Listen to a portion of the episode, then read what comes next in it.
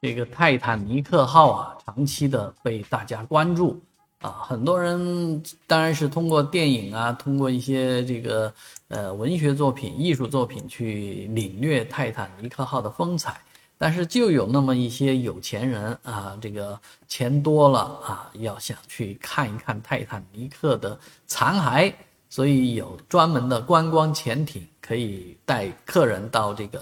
呃泰坦尼克号。坐床的啊，坐在海床上的这个残骸，而且据说还能够潜入到船舱当中，啊，这确实是挺厉害的。而且这个，呃，深度应该是叫呃九百呃水深约一一万三千英尺，就是三千九百六十三米的地方，啊，这个位置上，呃，去潜水本身就有风险。而一位亿万富翁，他叫哈米什·哈丁，啊，酷爱探险。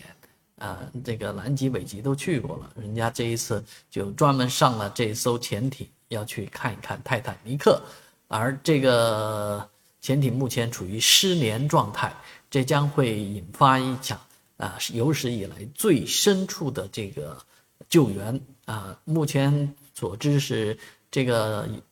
潜水艇上有七十二小时的空气啊，也就是说，经过七十二小时之后，这个潜艇即便被找到。啊，那里面的人也肯定必死无疑，所以也期待着啊，人类能够创造奇迹，尽快的把潜艇打捞出来啊。那以后去做这样的观光潜艇下去，看什么泰坦尼克，看什么呃